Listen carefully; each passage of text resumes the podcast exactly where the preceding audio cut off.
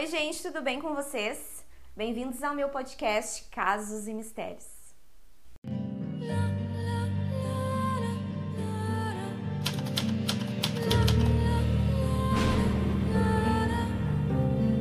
Oi, meus misteriosos, tudo bem com vocês? Joseph Condro nasceu no dia 19 de maio de 1959, lá nos Estados Unidos, no estado do Michigan. Quando o Condro nasceu, a mãe dele já tinha seis filhos, então aí eu me pergunto, para que fazer mais filhos se não quer mais filhos? Mas enfim, ela teve o Condro e com seis filhos já na sua bagagem, ela decide que ela não tem condições de criar mais um filho, que ela não tinha mais cabeça para criar mais um filho. Então o que, que ela faz? Coloca o Condro logo que nasceu para ser adotado e logo ele é adotado por um casal chamado John e Eleonor Condro. O Condro desde criança ele já tinha muitas dificuldades para se adaptar e sempre carregava com ele uma faca. Ele andava com um grupo de amigos pela vizinhança que era conhecido por ser assim uma molecada que gostava muito de perturbar os vizinhos e eram muito maldosos. Esse grupinho que ele costumava andar junto uh, sempre maltratava os animais da vizinhança e matava os animais da vizinhança. E o Condro, ele também tinha uma estranha mania de atear fogo nas coisas, colocar fogo nas coisas. E ele também uh, tinha aquele probleminha que a gente já vê assim, né, uh, que é que é muito comum, né, em psicopatas, que é fazer xixi na cama. Então, para alguns aí que conhecem a tríade homicida ou a tríade, a terrível tríade, né? Uh, ele já tinha dois fatores dessa terrível tríade, que era atear fogo nas coisas e fazer xixi à noite na cama. Os pais do Condro sempre deram uma educação muito boa para ele, sempre deram muito amor e muito carinho para ele. Então, nunca faltou isso para ele em casa. Né? Ele nunca foi assim maltratado, não era. Os pais adotivos dele eram muito bons para ele. E só que o Condro ele sempre foi um menino muito rebelde. Então, desde muito cedo, ele já dava muito trabalho, uh, mesmo assim sendo bem criado e tendo uma boa educação pelos pais. Então, desde muito cedo, ele já começou a ter problemas com drogas. Ele foi preso algumas vezes, a, o pai dele teve que pagar fiança para tirar ele da cadeia.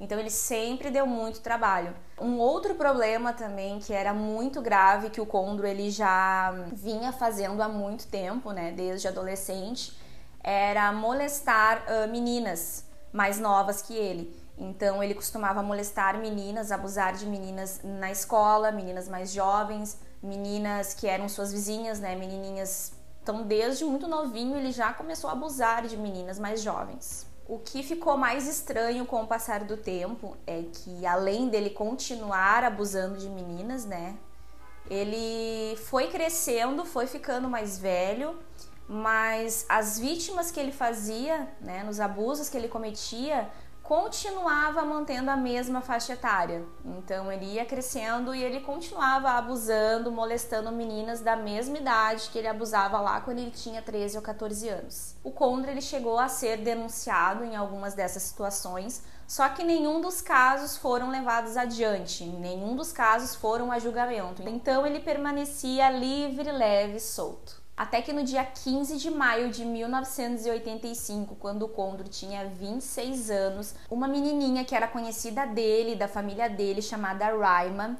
desapareceu. A menininha Raima, ela tinha 8 anos nessa época e ela estava voltando da escola quando simplesmente ela não apareceu em casa. Só para vocês entenderem, o pai adotivo do Condro, ele era muito amigo da família dessa menininha, muito amigo assim em particular da mãe da menininha da Raima.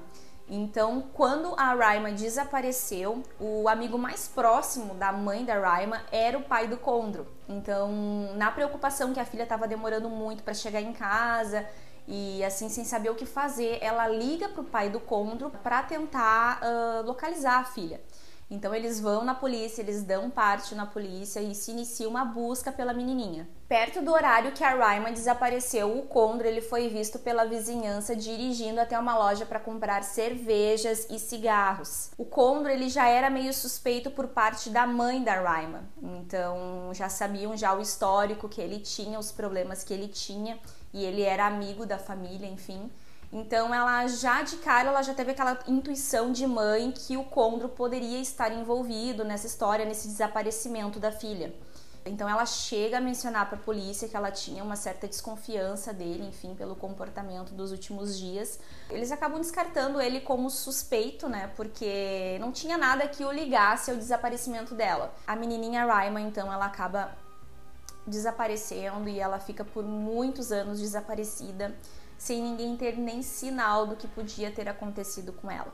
Então se passa um pouco mais de 10 anos até que no dia 26 de novembro de 1996, duas menininhas que eram amigas, que eram primas, que moravam juntas, a Kira e a Yolanda, de 12 anos, decidiram não ir para aula.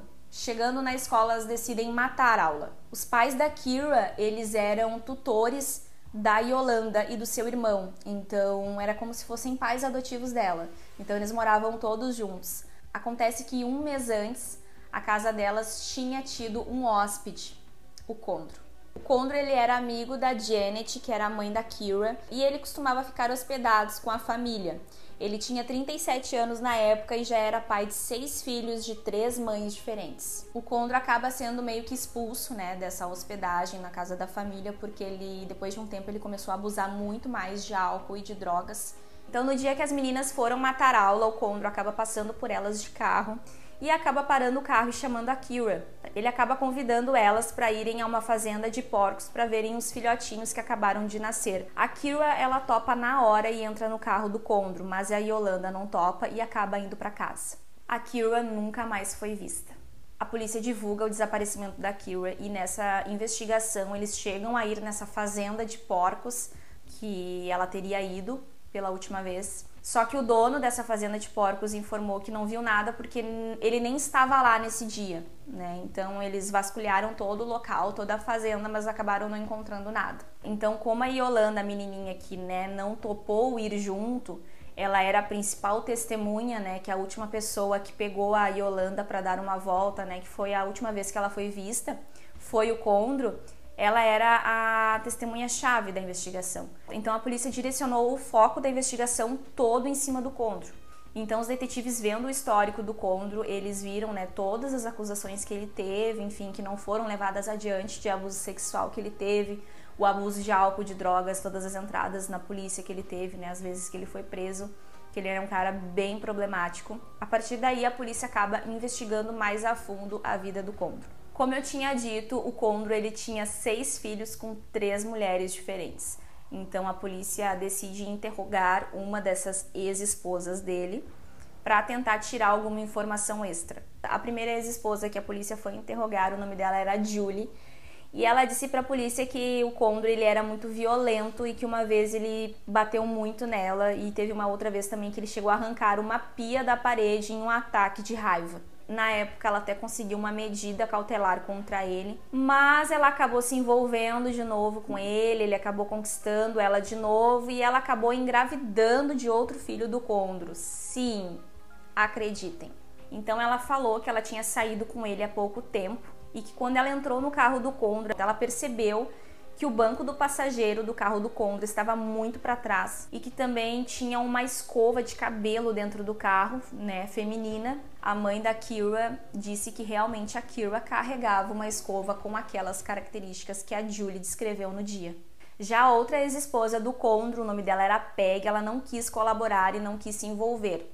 Já a outra, né, a terceira ex-esposa dele, disse que o Condro, quando bebia, ele era muito violento né? Que não era nenhuma novidade. E ele mesmo, quando ele bebia muito, ele se referia a ele mesmo como sendo o diabo. A segunda ex-esposa, a Peg, que decidiu não colaborar, né, por medo do Condro, ela acaba lembrando de um episódio que aconteceu naquela, naquele mesmo período que essa menininha desapareceu, a Kira.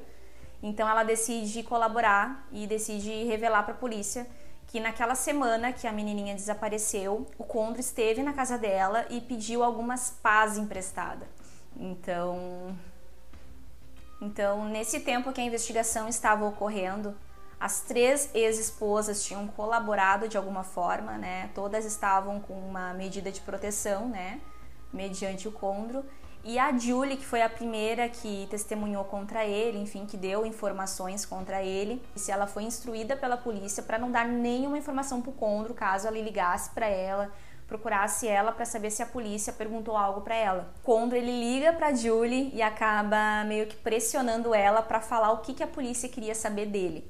E nisso a Julie conta para a polícia. Então a polícia vai até o Condro e consegue deter ele por coação de testemunha. Então nesse momento que eles prendem o Condro, eles já começam a tentar fazer um interrogatório para ver se ele fala alguma coisa. E o Condro simplesmente diz: "Preciso de um advogado". Então, quando a polícia tenta tirar alguma coisa dele, ele simplesmente diz que sem corpos, sem evidências, vocês não têm nada contra mim. Então, ele sempre fala essa frase. Enquanto isso, as investigações lá fora continuaram e uma das testemunhas disseram à polícia lugares que o Condro costumava ir. Um desses lugares era uma casa abandonada, né, um lugar onde crianças da vizinhança gostavam de ir para brincar. Então a polícia fez toda uma busca nesse terreno abandonado, nessa casa abandonada.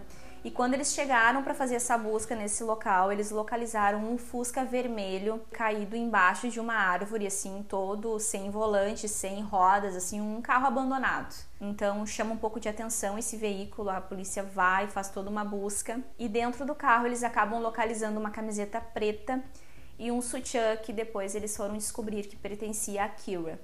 Vasculhando mais um pouco o local, a polícia acaba descobrindo um corpo embaixo do veículo do lado do passageiro. O corpo foi levado pela perícia e eles confirmaram ser de Kira. A perícia também coletou amostras de sêmen na vítima que ligaram Condro ao crime. Então, Condro foi preso por assassinato. Mediante um acordo para não pegar a pena de morte, ele acabou confessando o outro assassinato de mais de 10 anos atrás da menininha Raima, né, lá do início que eu contei para vocês, ele acabou confessando e nessa busca, né, quando eles encontraram o corpo da Kira embaixo do carro, eles acabaram encontrando o corpinho da Raima também enterrado embaixo do veículo. Ele confessou que ele conseguiu sequestrar a Raima, a menininha lá do início do vídeo, com uma palavra secreta que os pais da Raima utilizavam com ela, que era a palavra secreta unicórnio. Essa palavrinha unicórnio eles utilizavam com ela e ensinaram para ela que só quem tem essa palavra secreta, ela pode confiar. Por exemplo, pessoas que estranhos, pessoas que se aproximem dela e tentem uh, falar com ela, levar ela para algum lugar, que foi infelizmente o que aconteceu. Tinha essa palavra secreta de segurança. Então, quem soubesse essa palavra era uma pessoa que estava seguro ela ir junto. Na autópsia, foi comprovado que a Kira ela foi espancada, foi estuprada e depois ela foi estrangulada. Condro se declarou no julgamento como culpado por matar as duas, assim se livrando da pena de morte. Condro acabou sendo condenado a 55 anos de prisão e acabou morrendo na prisão em 2013 de causas naturais. O caso de hoje fica por aqui. Se você gostou, já deixa cinco estrelas aqui para casos e até a próxima. Um beijo.